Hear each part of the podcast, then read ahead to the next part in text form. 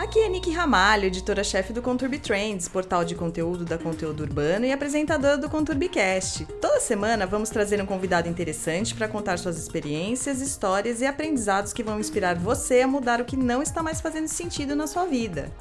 Esta semana estamos lançando nosso décimo episódio e a nossa convidada é a Carol Pires, diretora de marketing da Lupo. Aos 39 anos, ela mostra que empreender não se restringe a abrir o próprio negócio. Muitas vezes é preciso fazer isso dentro de uma grande empresa. Carol é daquelas pessoas que sabem o que querem. Desde a adolescência, definiu que marketing, vendas e relacionamento com o cliente estariam presentes na sua jornada profissional. Quando saiu do ensino médio, terceiro colegial na época, fez testes vocacionais para decidir o caminho que seguiria na faculdade, mas orientada por seu pai, fez engenharia. Ele, como engenheiro, sabe que neste curso o universitário adquire uma visão sistêmica e de processos que nenhum outro oferece. Logo que saiu da universidade, o primeiro desafio de Carol foi no programa de trainee da antiga Sadia, hoje BRF Brasil. Lá teve a oportunidade de passar por todos os setores da empresa, mas queria mesmo era mergulhar no marketing. Assim, decidiu ir para o Walmart, onde entrou de cabeça nas áreas que tanto gostava. E a Lupo? A marca chegou de carona em sua vida. Carol saiu da capital paulista para trabalhar na Embraer em Araraquara, interior de São Paulo, e ficou na empresa durante cinco anos. Quando teve o primeiro filho, em 2010, decidiu que era hora de voltar para o mercado de varejo. Então, surgiu uma oportunidade e ela se tornou gerente da rede de franquias da Lupo em 2011. Hoje, ela é diretora de marketing de uma das maiores empresas brasileiras do setor têxtil.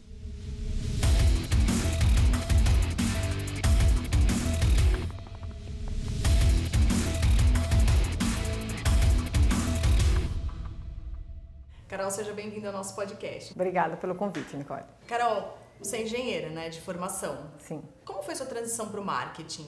Bom, minha história é muito simples. Eu comecei no varejo com 15 anos. Eu decidi trabalhar, cheguei para meus pais, falei que queria trabalhar. É, eles se assustaram, que eu disse que eu tinha que focar nos estudos, que era esse o objetivo deles, mas que eu não precisava trabalhar, mas eu disse que eu queria.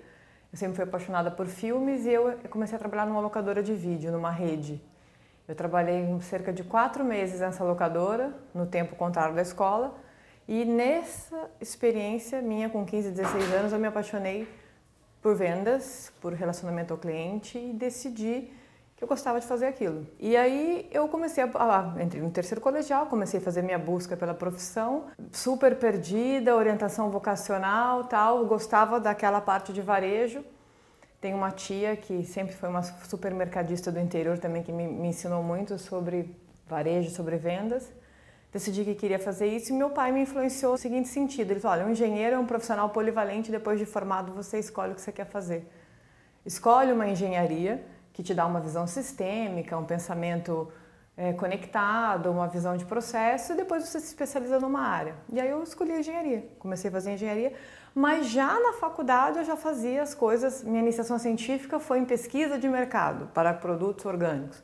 Eu sempre foquei dentro da engenharia em vendas, comercial, marketing, varejo. Sempre foi a minha Sempre foi sua paixão? Sempre foi a minha paixão. Os engenheiros, quando saem, têm aquela velha missão de passar um trainee. Né? Ah. Todos os engenheiros passam em trainee. E aí eu fiz a prova de trainee, entrei no trainee da Sadia na época. E, mas sempre querendo área comercial e durante o processo seletivo eu disse, eu quero área de comercial e marketing, mesmo sendo engenheira. Hum. E é bem aceito nas empresas? É, é, é, eu conheço vários engenheiros que são marqueteiros. Então, assim, é normal a base ser de engenharia por causa dessa visão sistêmica mesmo que te dá. E depois você é. se especializa. A jornada é longa, eu não parei de estudar ainda. Claro, entendeu? A gente nunca para. Durante toda a faculdade eu fico fazendo sempre a engenharia, mas sempre com aspecto da área comercial, marketing, que sempre foi minha área, sempre que eu sempre me identifiquei. Uhum. Eu faço um trainee para a Sadia, é, só que antes de eu entrar na área comercial da Sadia, tinha toda uma, uma questão do trainee passar por todas as fases industriais, que faz parte desse programa.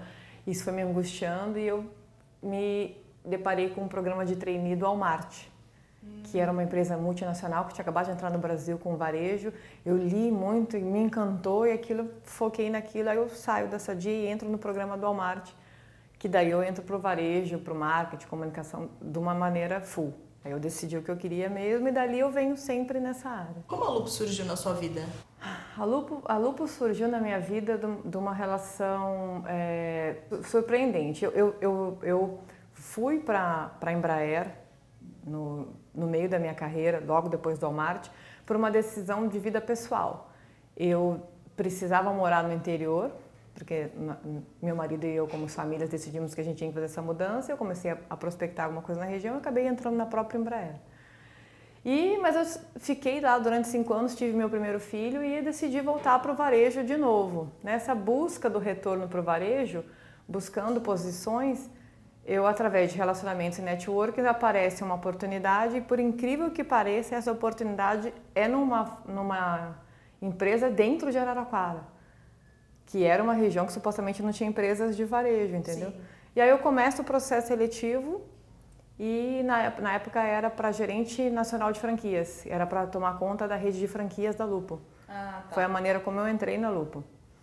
E aí a gente começou e foi, foi para mim foi muito encantador, porque eu uni a vida que eu tinha construído na Araraquara há sete anos com a possibilidade de voltar para o varejo. Daí foi Tava perfeito. Tava perfeito. Ela surgiu assim. Ela surgiu através de network, pessoas que conheciam, que conheciam, que foram me indicando.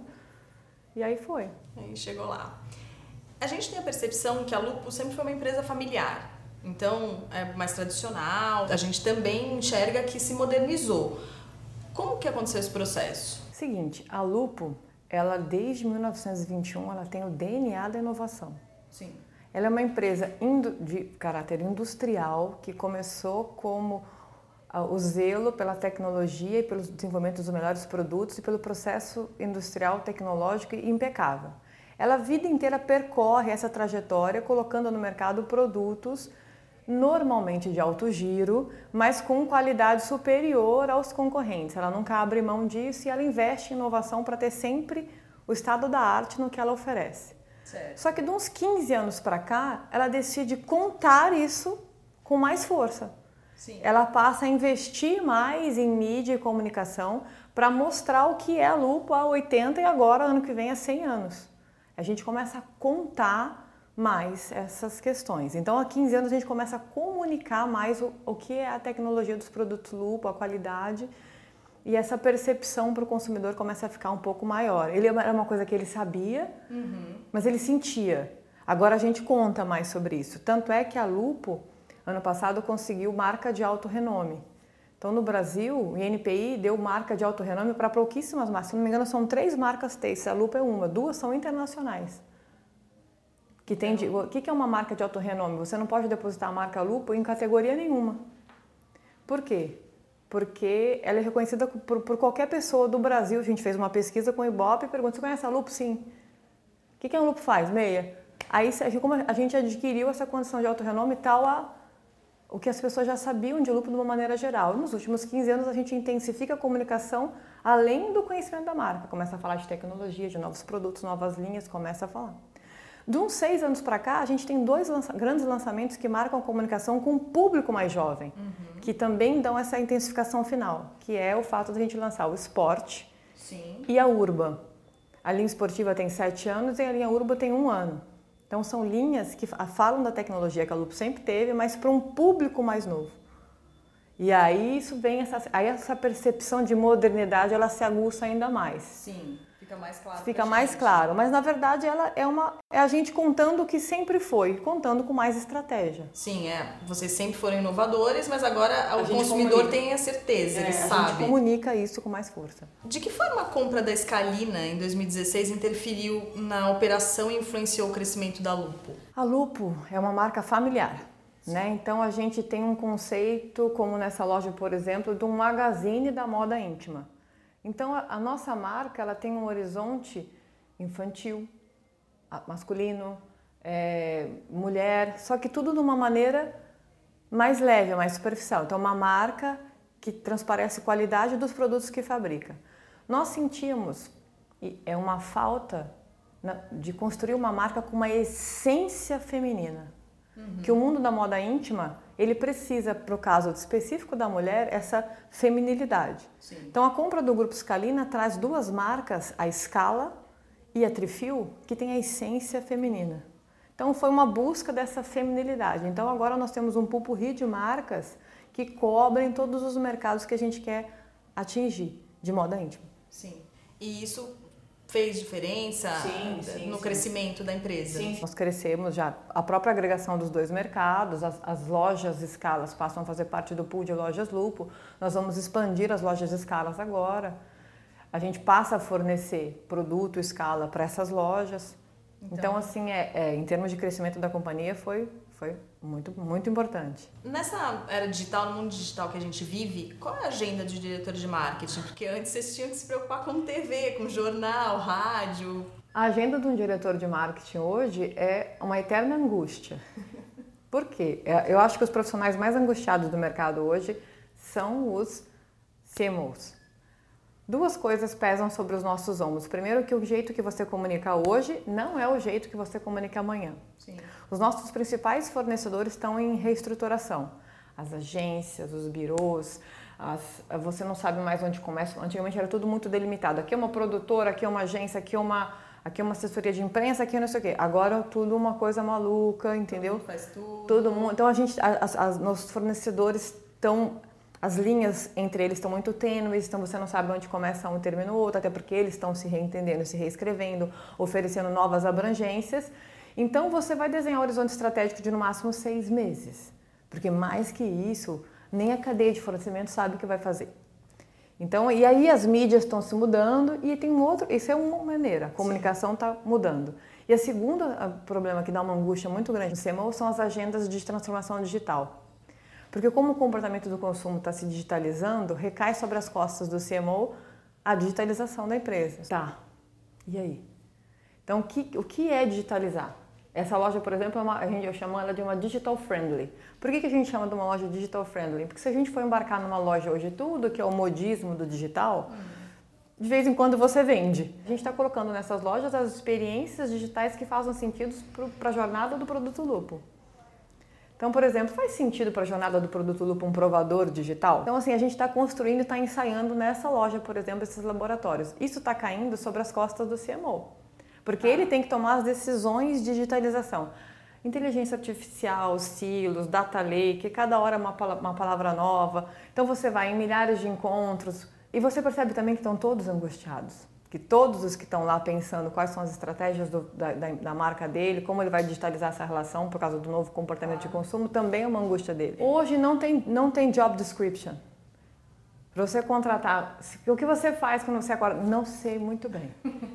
Entendeu? Vou ver, vou sentar, vou analisar, vou ver o bom senso e vamos ver o que a gente vai fazer amanhã, porque amanhã apareceu uma nova maneira, uma nova maneira de falar. Nova... Eu entrei na empresa há nove anos atrás eu editava uma revista, Lupo Magazine.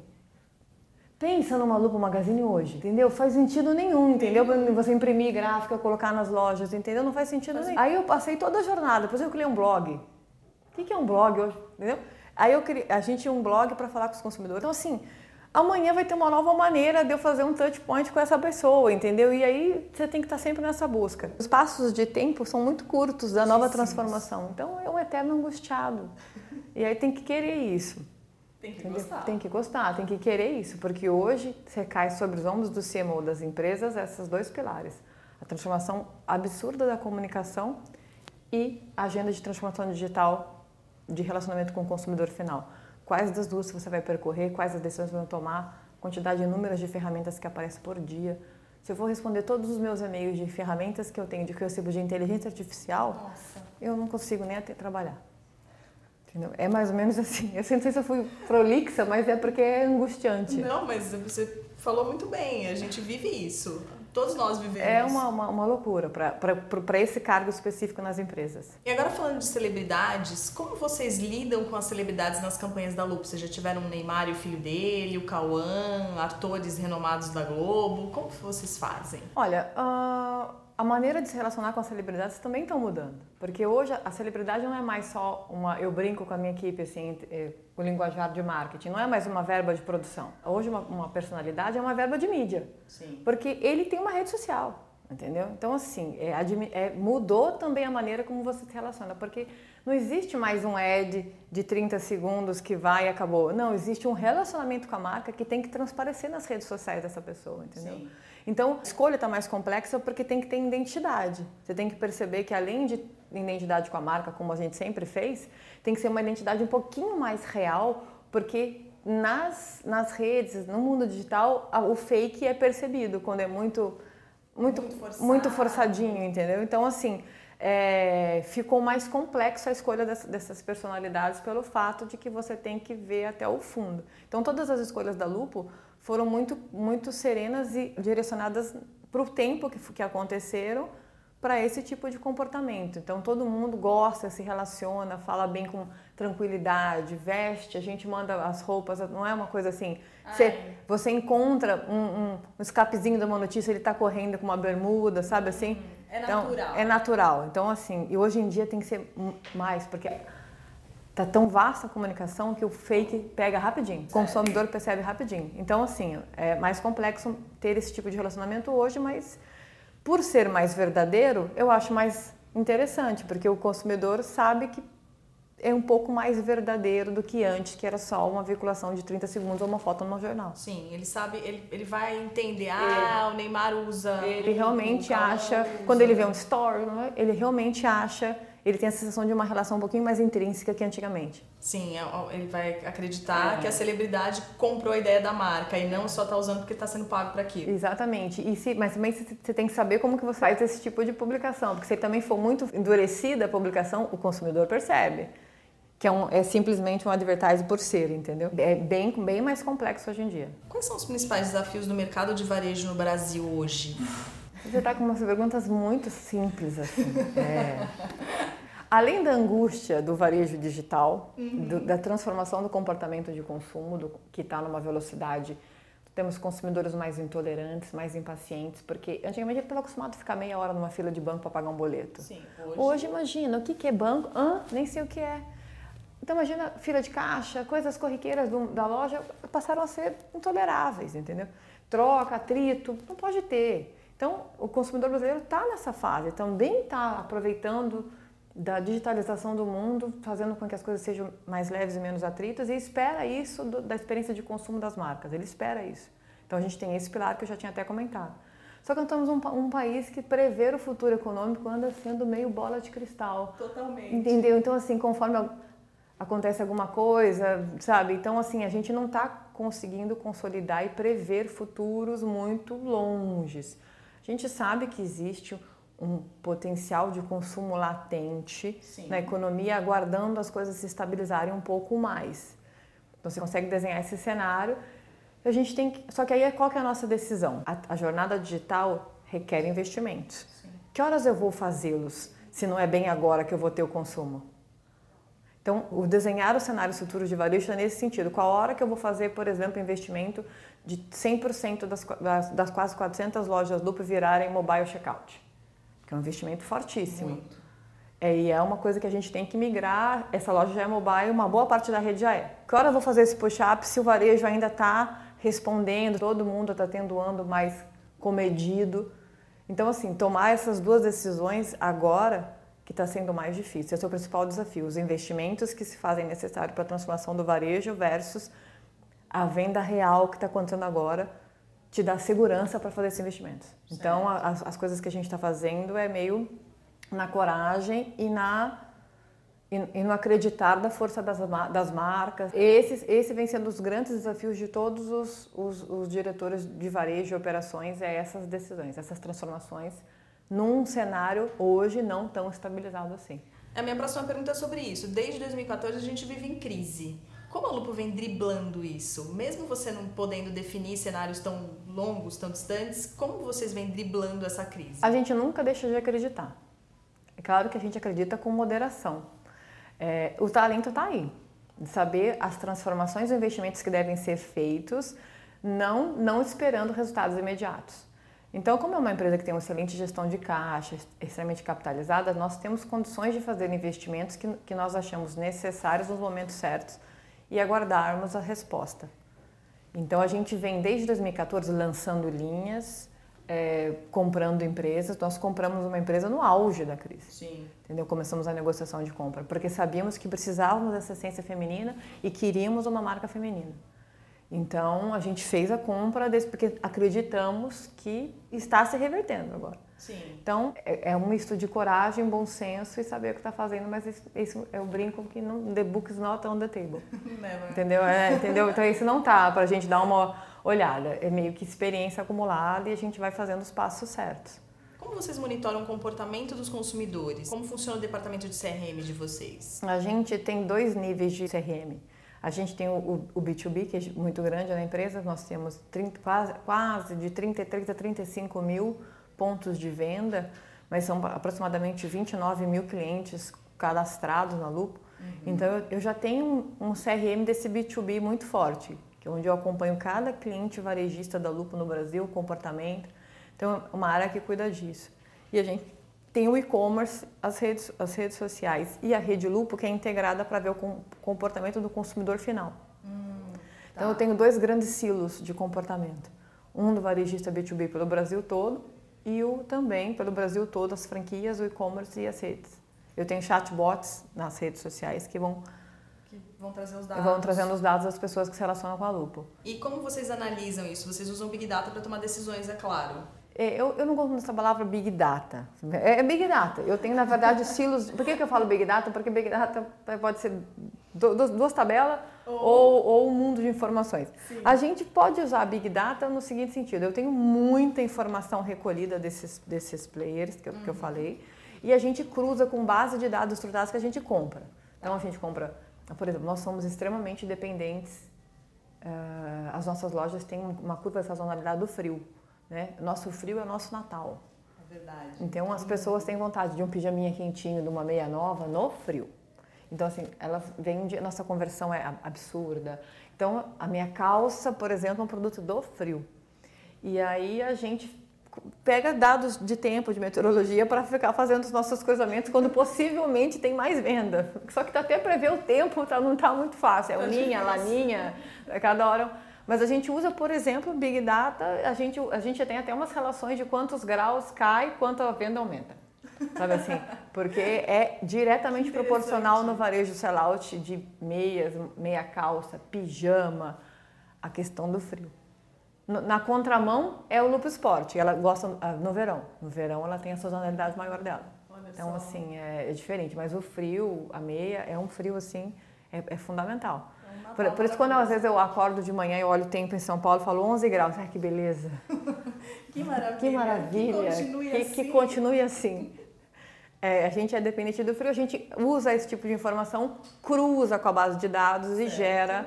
A gente tem uma área de inteligência de mercado, tá. onde todos esses dados são processados e geram visibilidade. São visibilidades para campanhas de venda, visibilidades para o marketing, visibilidades para desenvolvimento de produto. Uma indústria nossa, a gente consegue lançar, lançar e criar em 20 dias. E sempre medindo com esse tipo de informação, vocês conseguem medir o tanto que vocês vão produzir para não sim, ter sim, sim, é, perda no estoque. O e-commerce e as redes de loja são diretamente ligadas à Lupo.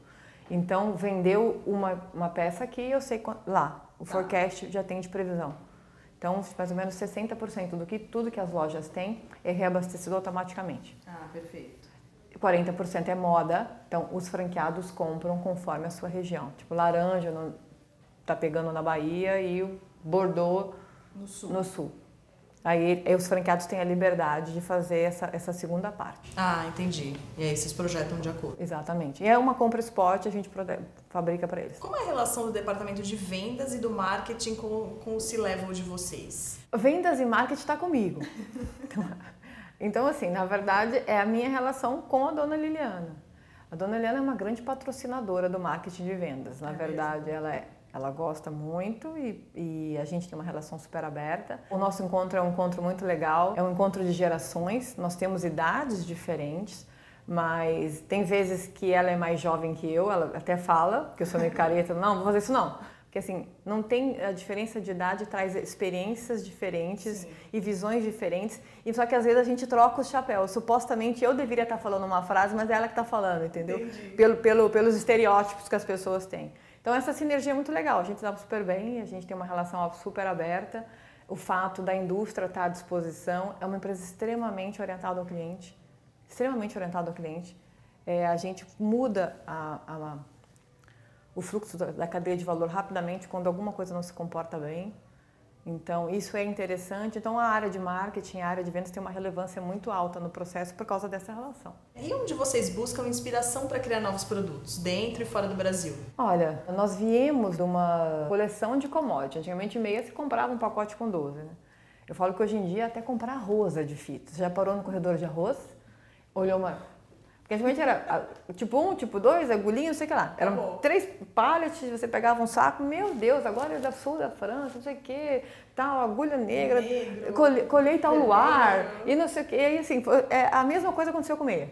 Então a gente tem meia que protege o canhar, protege o anete, protege isso, aqui, aqui, guarda o telefone, sabe assim, a gente tem meia. a mesma coisa aconteceu uma coisa que era comoditizada. Você imagina a minha dificuldade de, de criar em cima de um produto que vem do histórico que é só para vestir o pé. Mas eu não tenho como só vestir o pé mais. Porque ninguém mais só faz arroz. Exatamente. Todas as marcas que, tão, que têm 100 anos e estão abertas, elas deixaram de fazer só o que faziam. Então a gente tem pesquisa internacional, pesquisa interna, data science, o analytics, vai, vai para cá, vai para lá. Então é uma mistura de tudo e também é um pouco de experiência acumulada. Eu, a gente olha um produto e fala, vai. E assim, alguém me pergunta, mas como que você faz? Tem horas, Vocês apostam. Ah, tem horas que a gente escolhe um produto e aposta nele. Aposta nele e quando a gente aposta, a gente põe toda a orientação. Põe comunicação, faz vídeo, põe em cima e o produto vai. Sim. Entendeu? Mas é, é uma mistura. A gente tem pesquisa internacional duas vezes por ano, pesquisa nacional e muita base de dados. E apesar de que você está me falando de aposta, vocês apostam no produto, basicamente é apostar num produto.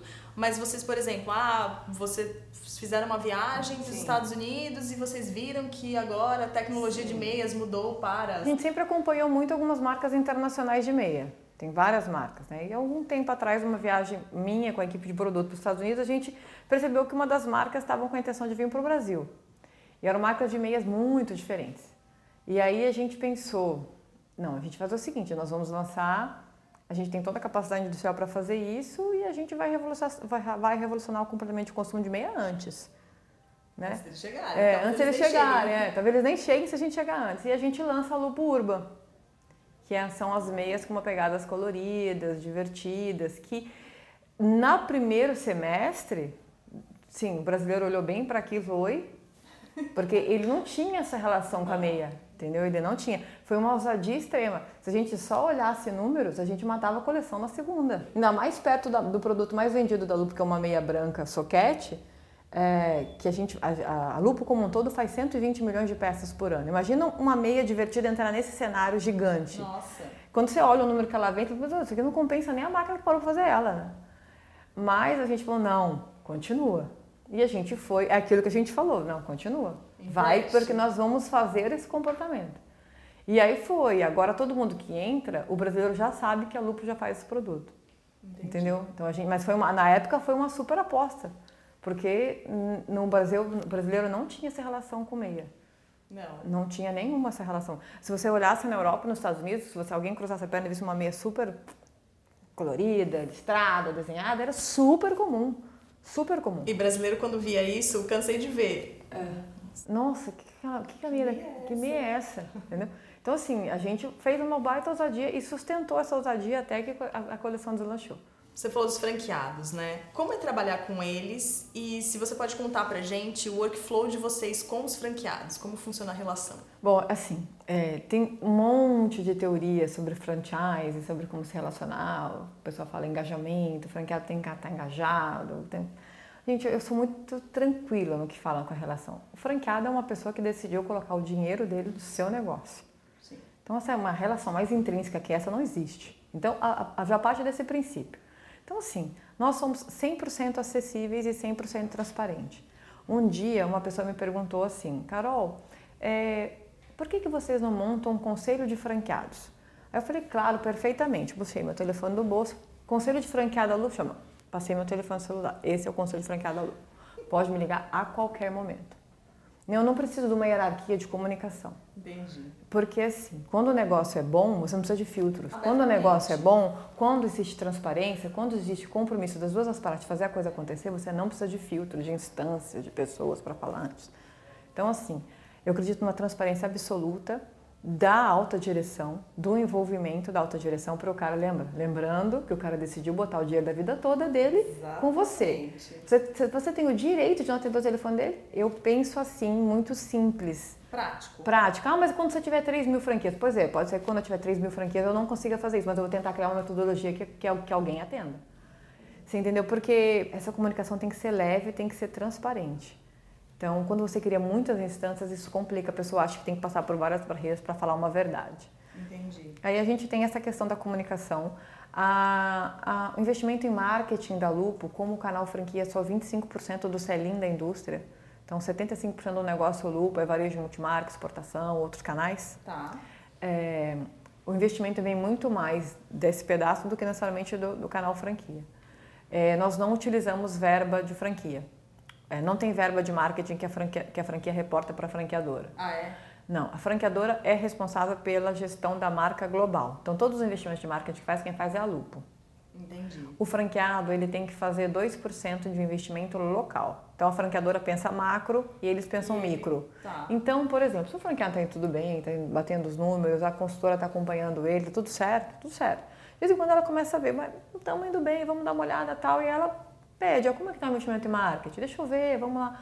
Então, assim, a gente está no contrato, porque contrato tem tudo, claro. sabe? Porque tem que pôr 2% de investimento de marketing. Só que eu acho que quando uma consultora, ou um gerente, ou um diretor tem que reger um franqueado com um contrato do bolso, corta a relação que é melhor.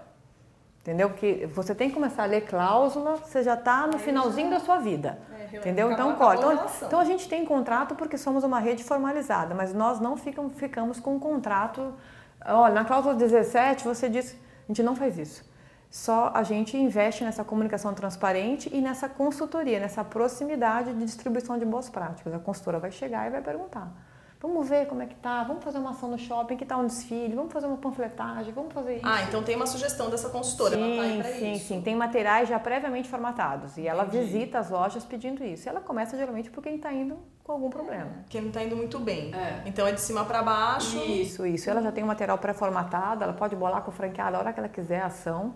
Se ela quiser fazer uma coisa diferente do pré-formatado, ela liga pro gerente, para mim, vamos fazer, ah, vamos fazer um, vamos, vamos fazer uma corrida, vamos fazer uma corrida. Você é diretora de marketing e a Liliana é presidente da empresa. Você acredita que isso inspire outras corporações a valorizarem o trabalho da mulher nos cargos de comando? Sim, sim, acho que sempre inspira. Eu falo muito sobre isso, assim, apesar de ser uma, uma, uma mulher que a vida inteira, assim, percorreu a carreira de liderança, eu fico muito preocupada com o que anda vivendo o mundo feminino ultimamente, assim. Por que eu fico preocupada? Porque eu acho que a mulher tem que ser o que ela quiser ser, que encheção de saco, desculpa o linguajar chulo, mas é que encheção de saco esse negócio de falar empoderamento. Empoderamento para ela ser mãe e dona de casa. Eu tenho amigas incríveis que me dão aulas de vinhos, porque eu sou uma negação em vinhos e que decidiram cuidar da casa da família. Eu, eu, queria que eu fosse somente inspiração, eu nunca queria que eu fosse um anseio para uma mulher que decidiu não ser isso. E parece que estão cobrando que ela o seja, sabe? E eu percebo isso quando eu converso com amigas minhas, e assim, me sinto até mal, porque elas acham que tem Carol, queria ser como... Sei se elas queriam, elas são plenas daquele jeito. Eu falei, pra quê? Falei pra ela, pra quê? Você não... Então, assim, é, eu, eu queria ser, ser só a inspiração. Eu não queria ser provocar, provocar anseios de ninguém dessa. E eu acho que ultimamente a gente está, mesmo querendo ajudar, a gente está atrapalhando as mulheres que se projetaram rapidamente na carreira. E olha, na boa, vai todo mundo morrer de ansiedade. É a doença do século, tá? Porque todas as doenças se desencadeiam da ansiedade e tudo que, que gera hoje gera ansiedade. Então agora essas coitadas ficam o dia inteiro ouvindo que tem que ser empoderadas e daí elas podem ser o que elas quiserem ser. É isso que eu falei, olha, você tem que ser empoderada, minha colega, para ser o que você quiser ser. É, é, não precisa. Não ser igual a ninguém. Não, não precisa. E às vezes eu acho que alguns discursos super bem intencionados. Claro. Não estou dizendo. Às vezes provocam uma nova crise de ansiedade, mais uma coisa para dar uma crise de ansiedade às mulheres. É essa questão dessa cobrança. Não precisa, você tem que ser o que você quiser ser. Lufas. E viva feliz com isso. Não, não precisa. Então, quando alguém me fala, é, alguém me convida, vocês vão fazer um talk show de empoderamento feminino, eu fico angustiada. Meu Deus do céu, mas assim, eu não quero provocar, esse, eu, eu quero ser exemplo. Porque você é exemplo, você tem que ser exemplo. Eu quero ser exemplo para quem quer ser líder. Quem não quiser ser, eu quero ser um exemplo de que eu sou feliz pra caramba fazendo o que eu sei fazer. É isso que eu acho, entendeu? Então, tenho um, um pouco de medo disso, né? De mu muito discurso em cima disso, as, gerar ansiedades desnecessárias, eu acho. Tá, mas como é comandar e liderar homens? Sim, não é fácil, não é fácil. É, é complicado, eu falo que assim, somos pioneiras, não, é, não, não tem tantas assim. Não. Então o pioneirismo ele vem com ônus e bônus. Qual que é o ônus?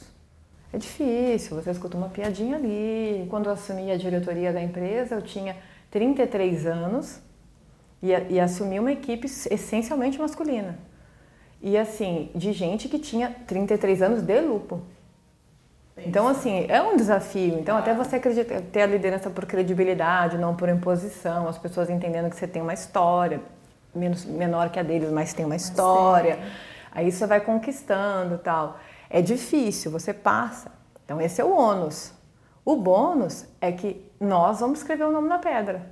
Porque tem pouco, muito pouco. Agora, quando for normal, é mais difícil escrever o nome na pedra. Então, o ônus é que o fardo é muito mais pesado. E o bônus é que quem consegue se projeta. Então, assim, a decisão é de quem quer ser. É de quem quer ser. Então, por isso que eu não gosto muito do mimimi. Ah, porque você, quer você decidiu. Você né? escolheu. Você escolheu isso aí. Sabia que ia ser difícil. Onde você escolheu. Entendeu? E eu lembro muito uma coisa que meu pai sempre me falou. Ele falou assim, é o seguinte, você vai ser, vai ser boa, vai ser competente do jeito que você decidiu ser. Vai ter um monte de gente que vai achar que não. Você finge que eles não existem.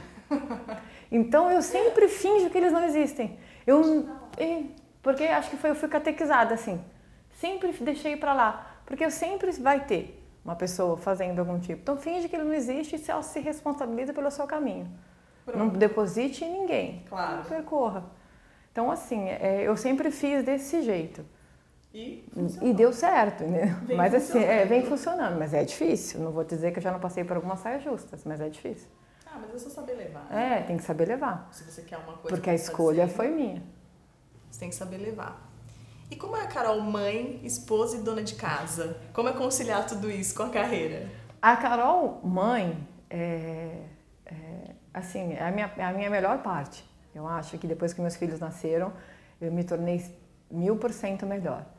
É, porque eles potencializam o que eu acho que são vantagens minhas. Então, eles, eles, me, eles me potencializam o que tange a, a minha sensibilidade, a, ao fazer uma gestão mais participativa. Eu acho que depois da maternidade, eu me tornei uma líder melhor. É mesmo? Muito melhor. Muito melhor porque eles, eles humanizam a relação. Então, Sim. eles, eles humanizam a relação. Porque por mais que a gente não queira falar, você é uma líder, você é um exemplo dentro de casa para os Claro. seus filhos. Você toma um cuidado muito maior com as coisas que você está projetando. Você está criando um ser humano, você não está batendo uma meta. Exatamente. Entendeu? Então, assim, eles trouxeram coisas em mim que eu não sabia que existiam. Então, assim, é, é a minha melhor parte. Ele, eu- José faz eu ficar acordada a noite toda, mas eu acordo feliz quando ele está bem. Então, é, é muito bom. A Carol, é, mulher, assim, tem um super parceiro. Se ele não existisse, 75% da minha vida não existia, porque ele embarcou na jornada. Eu falo que ele não entrou enganado. Porque nós, é, nós namoramos oito anos antes, então ele sabia que, no barco que ele estava entrando. É, assim, super. Se ele não existisse, se o Rogério não existisse na minha vida, eu acho que boa parte das minhas conquistas também não existiriam, porque eu queria fazer de tudo um pouco e eu precisava de parceria nisso. E a, a Carol dona de casa é péssima, péssima, péssima, péssima, assim. é a minha- essa eu aceitei não bater a meta.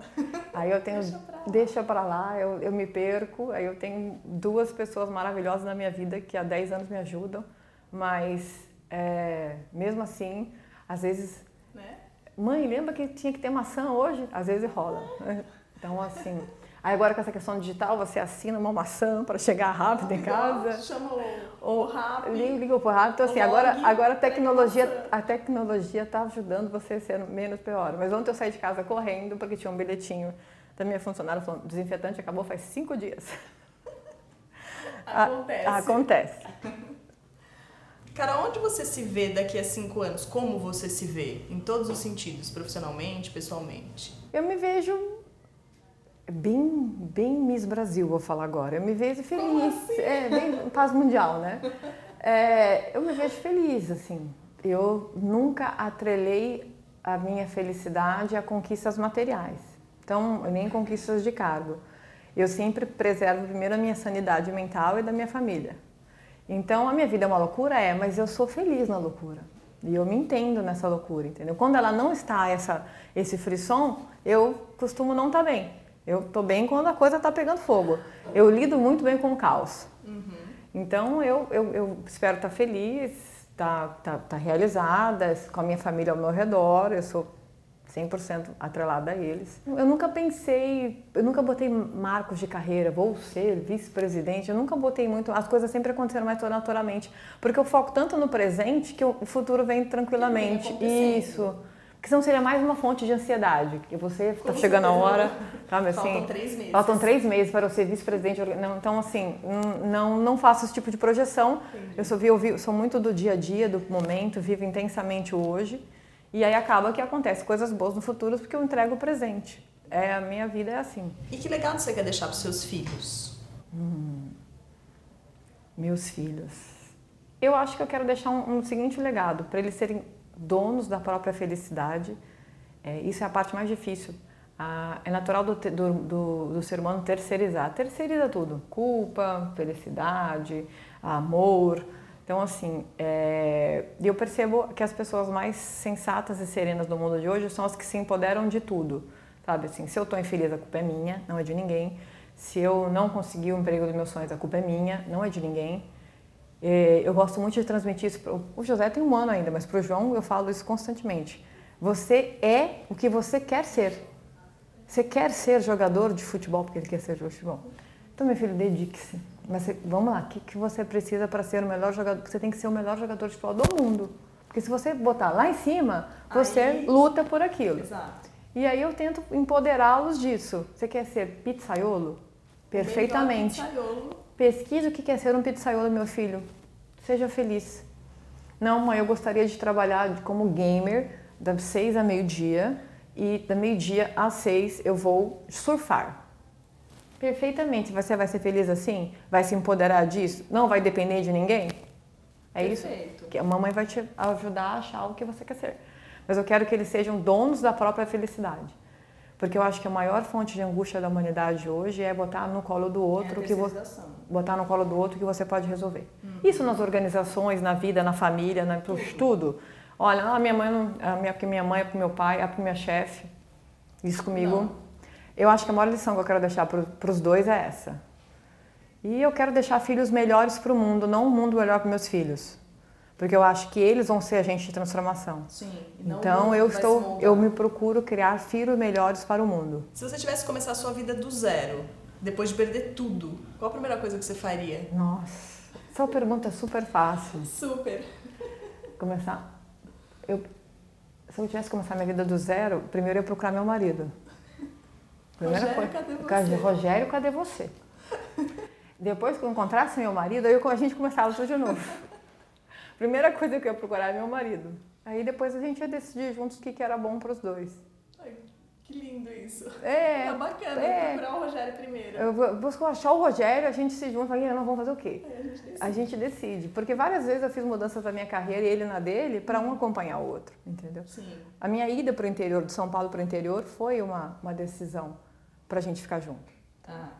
Então, então, assim, a gente sempre fez planos em conjuntos. E as coisas foram acontecendo. Ah, que é o legal da parceria. Né? Isso, isso, isso. É bom, é bom. Eu falo que se tem uma coisa na minha vida que eu tenho que agradecer a Deus, às forças superiores, é que eu encontrei um parceiro. E a gente divide tudo. então, eu acho que se eu, se eu zerar, se eu começa do zero, eu tivesse a experiência dessa minha vida como bagagem, eu já ia cascar. Cadê meu marido? Eu ia sair procurando. Achei, vamos aqui. Escuta, a gente era casado numa, numa dimensão paralela e deu certo. então vamos Vem. continuar aqui. ah, é isso, Carol. Obrigada. Obrigada por ter participado. Imagina, obrigada a você. Gostou do nosso bate-papo? Então ouça este e os outros episódios no Spotify, no Deezer, no Apple Podcast.